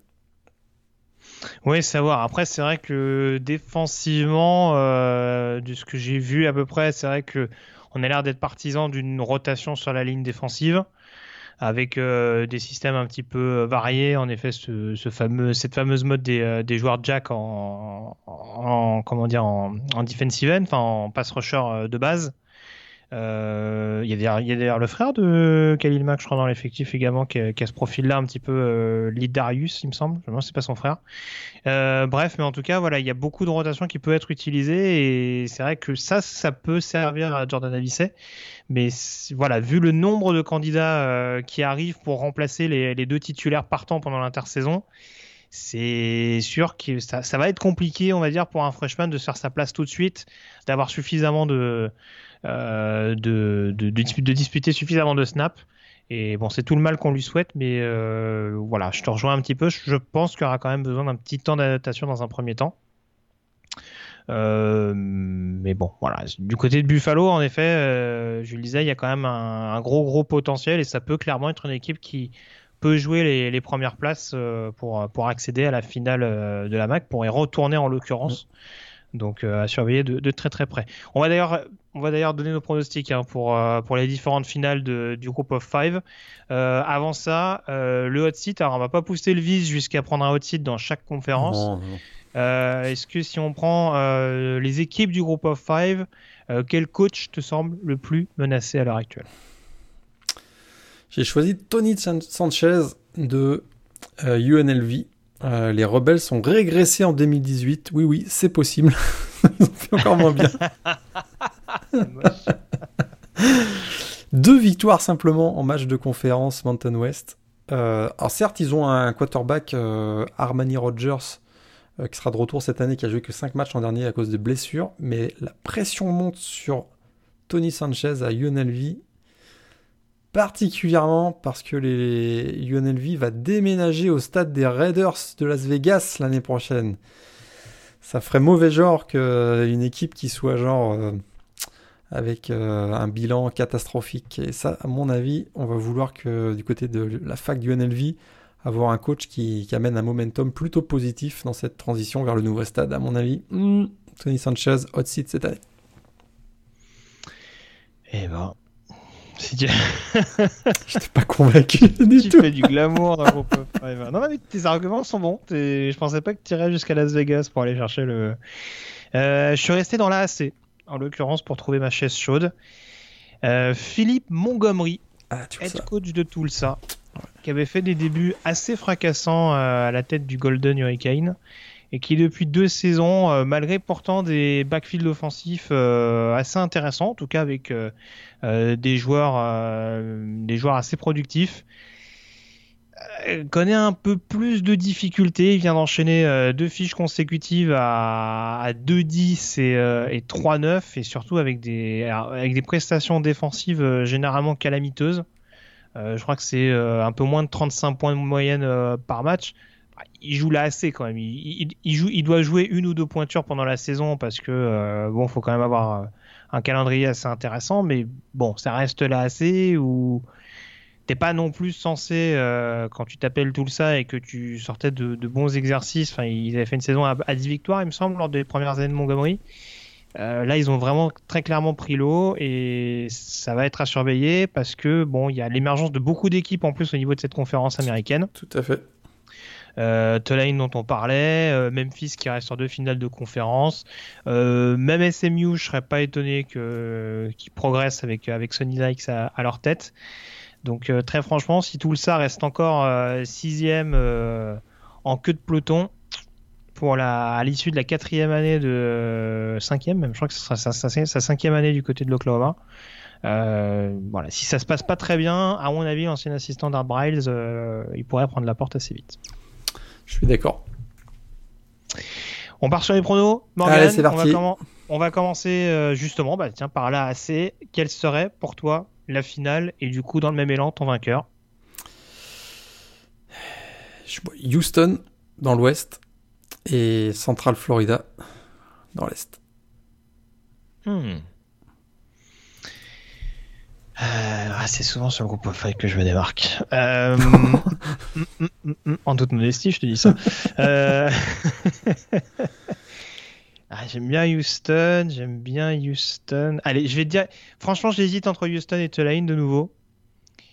Euh, hmm, je vais quand même aller, je vais quand même y aller avec Houston. Tu vas comprendre pourquoi tout à l'heure. Euh, J'irai avec une finale Houston-Cincinnati. Avec euh, vainqueur du, avec du coup vainqueur Houston. T'as mis qui en vainqueur toi? UCF ou Houston? Central Florida. Central Florida en vainqueur. Très bien, très bien, très bien. On passe à la conférence USA à présent. Ouais, dans l'ouest, je vois North Texas. Euh, mhm. Ouais, je les vois bien, avec notamment le quarterback Mason Fine, dont on n'a pas parlé, qui est un des meilleurs, euh, un, voilà, un petit joyau au niveau des quarterbacks du groupe of five.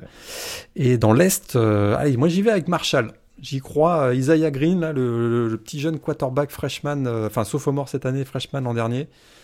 moi je vais avec Marshall. Euh, et, petite surprise, je vois bien Marshall champion. Hmm. Bon, écoute, je vais pas être très original. mais J'y vais sur un Florida International North Texas. Et les Panthers vainqueurs pour succéder à UAB. Pas mal, pas mal pour UAB, ça va être dur cette année, je pense. Mais euh, Ouais, petit renouvellement. Après, euh, Bill Clark fait tellement de miracles ces dernières années qu'on sait plus trop quoi dire. Ils ont même gagné un ball l'an dernier, donc c'est bon. C'est ça. Donc euh, bon, maintenant on attend de voir. Hein. C'est l'autre cadre d'Alabama maintenant, donc on, dit, on dit plus rien. la conférence MAC à présent, on a parlé brièvement avec Buffalo. Ta finale, du coup?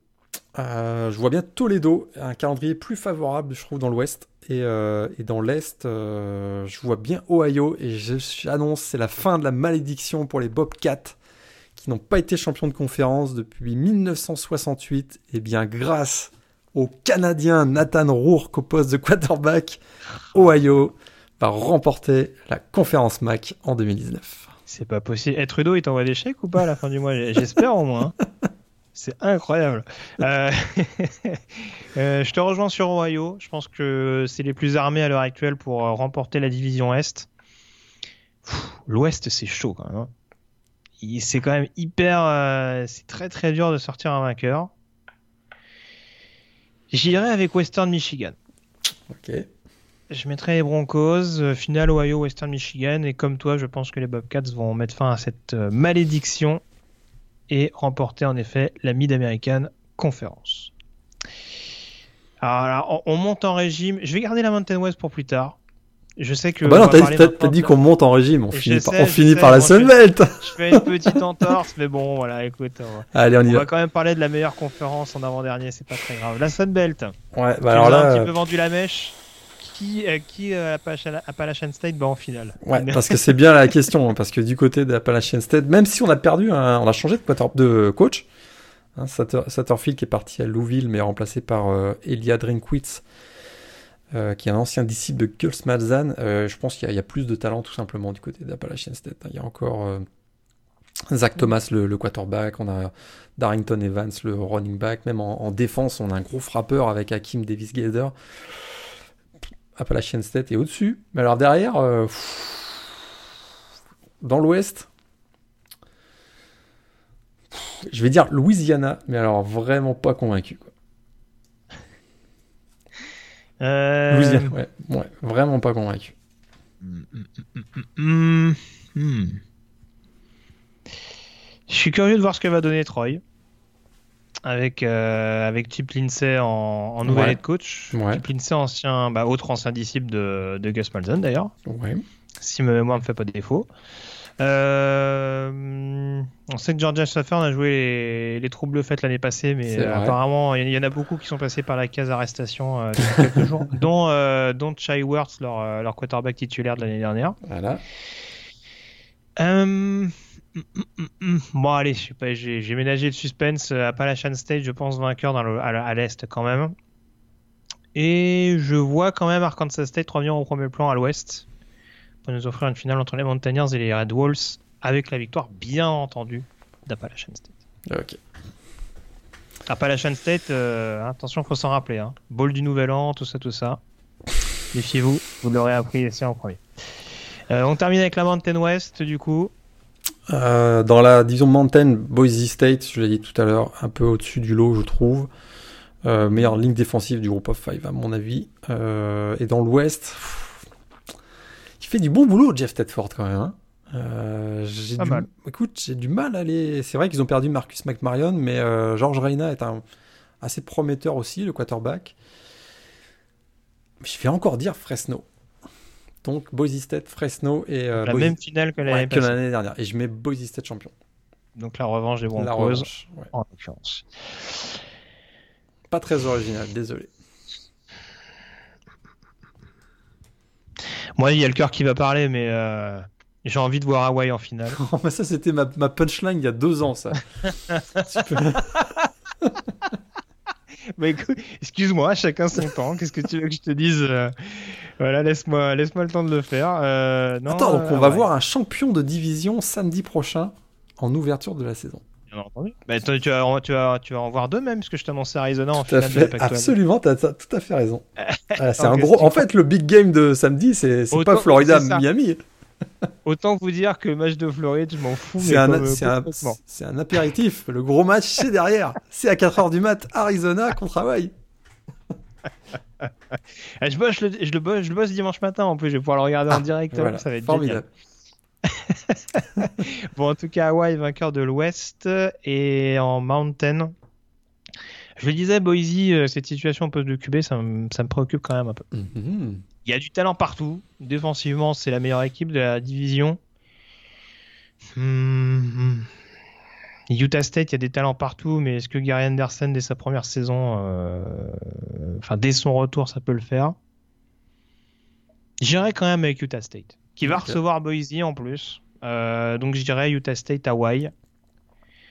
Avec. Bon, ouais, j'ai pas poussé le vis jusqu'au bout. Victoire de Utah State quand même. Oh. Utah State, Hawaii, c'est grosse cote ça. Oh, bah oui, attends, ça va être sympa, tu vois. C'est sûr. Ok.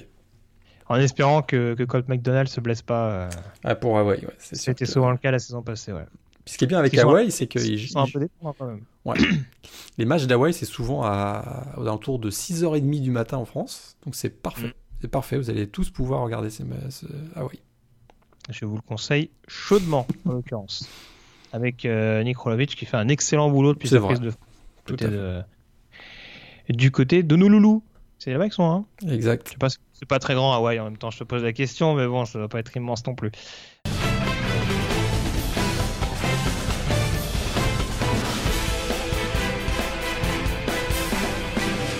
On va désormais faire Ah. les pronostics à l'échelon national, Morgan, pour terminer cette émission. C'est parti. On va commencer avec les bowls majeurs. On commence par le traditionnel, le, le- le grand-père de tous, comme ils l'appellent là-bas, le Rose Bowl, prévu le 1er janvier du côté de Pasadena. Confrontation généralement Big Ten contre Pac-12. Tout à fait. Tradition oblige. Donc, Ohio State contre Washington. Ça, t'as compris. tu l'as, t'as compris, t'as compris. Euh, non, mais c'est bien, c'est bien, c'est une bonne chose. Et ben écoute, moi du coup, j'y vais avec un Michigan-Oregon. D'accord, j'ai compris aussi. Hmm. Bah, en même temps, tu connais. Oui, oui, bah oui. En même- coup- en même temps, on connaît nos pronostics sur la Big Ten. on passe euh, au Sugar Bowl, 1er janvier, à- au Mercedes-Benz Superdome euh, de la Nouvelle-Orléans. euh, confrontation généralement Big 12 sec. Morgan, on t'écoute. Texas, LSU. Hmm, pas mal. Pas mal, pas mal, pas mal. Euh... hmm. Bah moi, j'ai pas très original. Oklahoma LSU. Ok. Eh, ça, te paraît, ça te paraît en décalage que je tenais absolument à avoir un ball. On va y revenir tout à l'heure. Oklahoma LSU pour moi. Euh, donc, l'Orange Bowl, le 30 décembre, euh, au Hard Rock Stadium de Miami. Confrontation qui oppose généralement la CC à soit la Big Ten, soit la SEC, soit Notre-Dame. Oui. Donc, euh, je vois Virginia Tech, donc champion, euh, vice-champion de la CC, Mhm. contre Florida, parce que je je crois pas à Notre-Dame. Donc, Virginia Tech contre Florida. Florida-Syracuse pour moi. Purée, Syracuse, un beau nouvel an. Ah bah écoute, attends. Bon, tu sais, on a vu des choses. hein. Tout à fait. Tout à fait. J'aurais vu des choses dans ma vie, des équipes en ball majeur, j'aurais jamais cru les voir, mais écoute là, Tout Syracuse, on, a vu, pas. on a bien vu Western Michigan, si je me trompe pas. En ball, majeur, vrai. en ball majeur. Tout à fait. Euh, le Pitch Bowl, prévu au Mercedes-Benz Stadium d'Atlanta le 28 décembre, Euh, où là du coup c'est ouais. assez ouvert, mais où a priori, en toute logique, on devrait avoir le représentant du groupe of five. Mais Pitch Bowl, attends, Pitch Bowl, c'est un match de playoff, si je me trompe pas. Ah oui, pardon, Je pense pardon, que c'est le Cotton Bowl. là là, là là, là là, Cotton Bowl. Le Cotton Bowl, pardon. Cotton Bowl du côté du AT&T Stadium de Darlington, le même jour, donc le 28 décembre. Ouais. Euh, donc le groupe of five contre une équipe at large. Et donc là, bah, je dirais Boise State euh, et Oklahoma. Oklahoma Boise State pour Ah, un bon petit revival. Un bon petit revival de, de, de ce que vous savez. Et bah écoute, je suis content que ce soit Arlington au Texas parce que mon Cotton Bowl, ce sera Texas-Houston, les retrouvailles de Tom Herman avec les Cougars. Celui-là, je l'avais pas vu venir tout à l'heure. hein. du tout. je disais rien, mais j'avais. Eh, écoute, ça aurait de la Bah gueule écoute, quand ça, ça aurait de la gueule. C'est Dans le. Texas en plus, C'est indiscutable. un peu Un bon ouais, Ah, franchement, moi je signe tout de suite. Texas Houston au Cotton Bowl. Ah, le Texas va prendre feu. Ah, je, je pense en effet. J'en suis quasiment sûr. Euh, on passe au playoff à présent avec euh, du coup, alors euh, les demi-finales. Euh, Qu'est-ce qu'on fait exactement? On donne notre on- ordre. Top 4, ouais, euh, on donne notre top 4 comme on fait d'habitude. Vas-y. Donc on commence par numéro 1 à la fin de la saison, Georgia. Je les ai mis champions de sec tout à l'heure. Ouais. Numéro 2, Clemson. Numéro 3, il peut pas y avoir de playoff sans Alabama. C'est impossible. Et numéro 4, bah, tu l'as compris, avec mon Ohio State au Rose Bowl. Michigan. Michigan, monsieur. Je t'ai dit, all-in sur Jim Harbaugh cette année. Et le mec se targue d'avoir annoncé Hawaii il y a deux ans. Incroyable. Très bien. Euh, alors moi du coup j'avais numéro 1 Clemson, numéro 2 Bama, numéro 3 Ohio State et numéro 4 Georgia. Donc on est tous les deux d'accord, deux équipes de la SEC C'est ça. en playoff cette année. Bah, ça fait un- ça- En gros, si je comprends bien, on a les trois mêmes équipes plus un représentant du Big Ten. Exactement, de la Big Ten, de la pardon. Big Ten. Donc, Du coup, euh, t'as t'as une préférence Fiesta Pitch Tu tiens particulièrement à ce que euh, il soit euh, sur l'un ou l'autre de ces sites? Non, bah, en Fiesta Bowl, j'ai mis Georgia contre Michigan, donc, Ouais. avec une victoire de Georgia. Faut quand même faut pas déconner non plus. Et au Pitch Bowl, j'ai mis Clemson, Alabama. Comme d'habitude, on ne peut pas avoir de playoff sans Clemson, Alabama, c'est impossible. Et là, je vois Clemson gagner. Donc la finale sera Ah. Clemson, Georgia. La, la belle pour Clemson. Parce que ce serait leur cinquième confrontation en 5 ans en playoff. Tout- je, je pense qu'on va avoir la cinquième confrontation en 5 ans. Donc Clemson Georgia en finale, c'est ce que tu Clemson, m'annonces. Georgia en finale. Alors du coup, moi en demi-finale, bah, moi j'avais Clemson Georgia en demi. Euh, hum, hum, hum, Je dirais victoire de Georgia. Malédiction du numéro 1 oblige. Et Alabama Ohio State en demi. Non.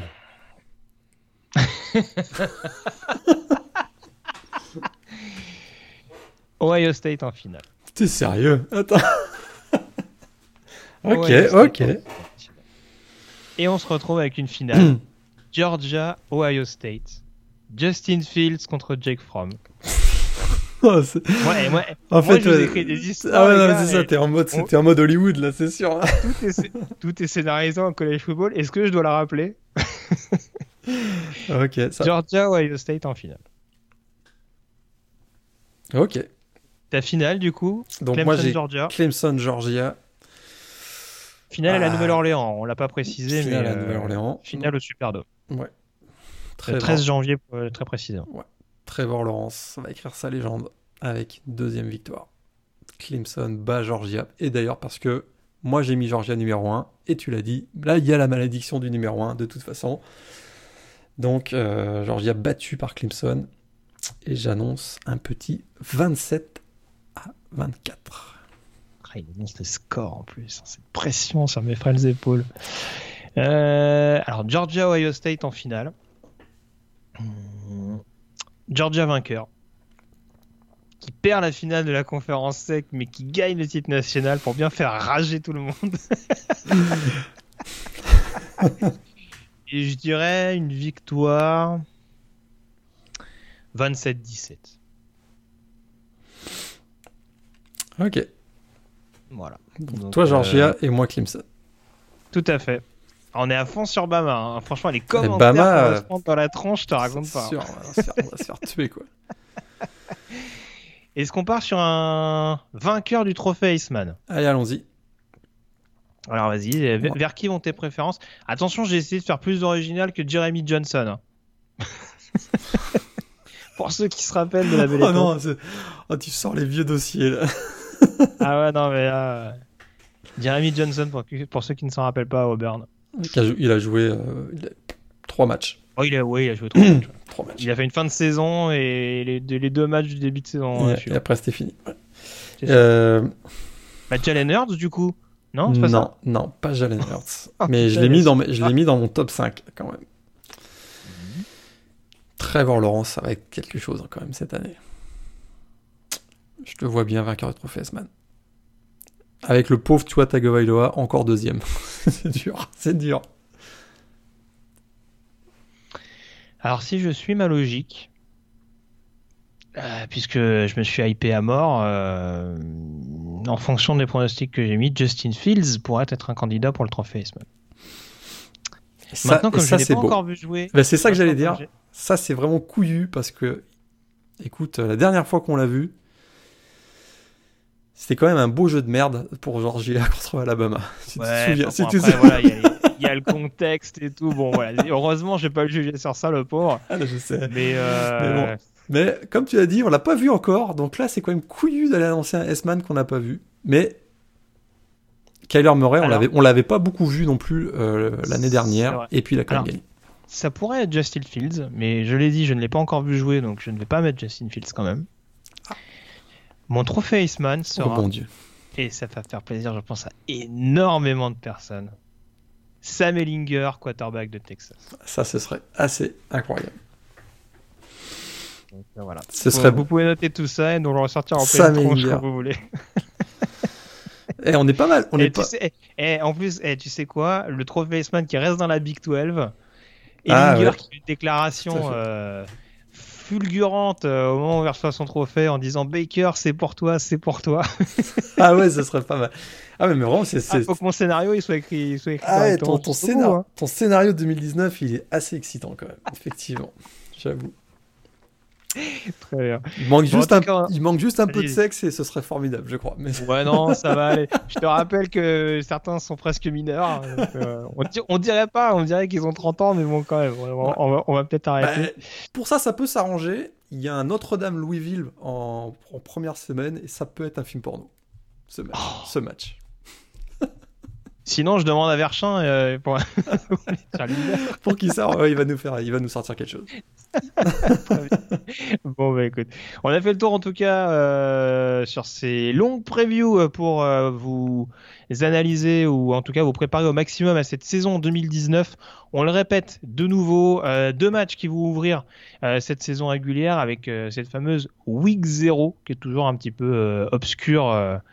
Euh, on ne sait pas trop. Euh, Il y a une année où il y a deux matchs, il y en a d'autres il y en a cinq. En tout cas, il y aura deux belles confrontations à venir ce samedi euh, 24 août. Avec, euh, tu commences à donner les horaires tout à l'heure, Morgan, à 1h du matin dans la nuit de samedi à dimanche, le Miami, Florida, à ne manquer sous aucun euh, prétexte. Rencontre qui sera à suivre sur ESPN. Euh, au passage, et puis euh, un petit peu plus tard, ou un petit peu, enfin en tout cas, ou le lendemain matin très tôt, en fonction de, de votre situation. À 4h30, euh, donc euh, samedi également, du côté d'Hawaï, euh, la confrontation entre les Rainbow Warriors et euh, les Arizona Wildcats, entre les deux futurs vainqueurs de leur division respective.